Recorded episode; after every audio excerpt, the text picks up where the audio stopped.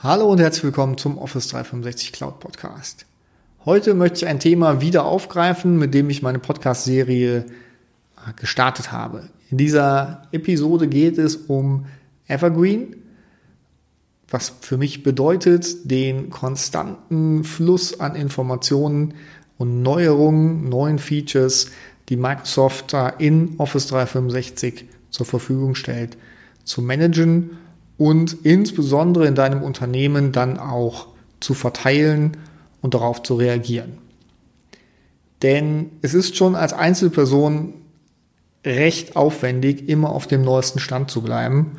Und Office 365 ist nun mal eine große ähm, Sammlung von Tools mit sehr, sehr vielen Schaltern in alle Richtungen, ähm, tief bis runter zu Azure-Diensten, die ein- und ausgeschaltet werden, zum MS Graph, der euch Zugang zu euren Daten zur Verfügung stellt, Sicherheitsfeatures, die in den verschiedenen Tools ein- und ausgeschaltet werden können und somit Daten freigeben oder auch schützen, ähm, je nachdem, wie es eure Organisation gerne möchte.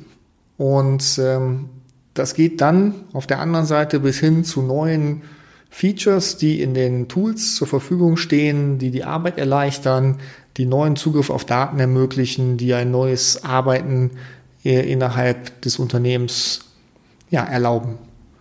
Und das alles zusammenzuhalten, ist wirklich eine Vollzeitaufgabe und ist aus meiner Sicht auch notwendig. Denn es sind sehr viele neue Informationen im Message Center und auf der Roadmap, die vielleicht keine große Auswirkung auf dein Unternehmen haben, aber es sind doch in konstanter Regelmäßigkeit ähm, wichtige Informationen dabei, auf die du im Sinne deiner Architektur, im Sinne deiner Informationspolitik, ähm, im Sinne deiner Sicherheitsmaßnahmen reagieren solltest. Und wenn du die verpasst, dann agierst du nicht proaktiv und reagierst auf die Ankündigung von Microsoft, sondern musst agieren auf die Informationen, die von deinem ähm, Security Officer, von deinem Betriebsrat, von deinen Nutzern auf dich kommen, weil sie sich fragen, warum ist dieses Feature jetzt eingeschaltet und du hast keine Ahnung, warum es so ist. Du musst auf die Suche gehen, was ist passiert und musst die Schalter finden, um äh, es schnellstmöglich abzuschalten. Eskalationsmeetings und Mails äh, schwirren herum und äh, ja, du wirst getrieben von den Änderungen von Microsoft. Aus meiner Sicht kann man sich das sparen und zwar, wenn man zwei wichtige Datentöpfe konstant beobachtet. Und die zwei wichtigsten Quellen sind die Roadmap von Microsoft, wo alle Änderungen, die Microsoft kommuniziert, aufgelistet werden und zwar mit dem Status, sie entwickeln ist. Das heißt, man kann sich darauf einstellen, dass es in Zukunft kommt. Es ist im Rolling Out, bedeutet, die Nutzer, die als Target Release festgelegt sind, sehen es schon, können es bewerten und ähm, ja, Feedback geben. Und Launch bedeutet, es wird für alle ausgerollt in deinem Unternehmen, in deinem Tenant, wenn denn dein Tenant äh, dran ist. Das kann man nicht so ganz genau festlegen. Und die zweite Quelle ist das Message Center. Ich hoffe, dass ihr alle da äh, eure Trigger eingestellt habt mit Mails und ähnlichem, dass ihr die Informationen bekommt. Aber auch das Häufig sehen ganz viele Leute die Informationen und das bedeutet aber auch, die Leute fühlen sich vielleicht nicht immer verantwortlich für das, was da kommt. Es ist gut, wenn du eine Stelle im Unternehmen hast, die sich darum ganz dediziert kümmert. Und vielleicht mal ein Beispiel, ähm, warum sich der Aufwand lohnt. Warum gibt, sollst du Prozesse haben, die sich kontrolliert regelmäßig darum kümmern? Das Thema Bookings. Bookings ist ein äh, Tool, welches es ermöglicht, deinen Kalender freizugeben, so dass andere äh, freie Zeiten in deinem Kalender mit einem Meeting buchen können.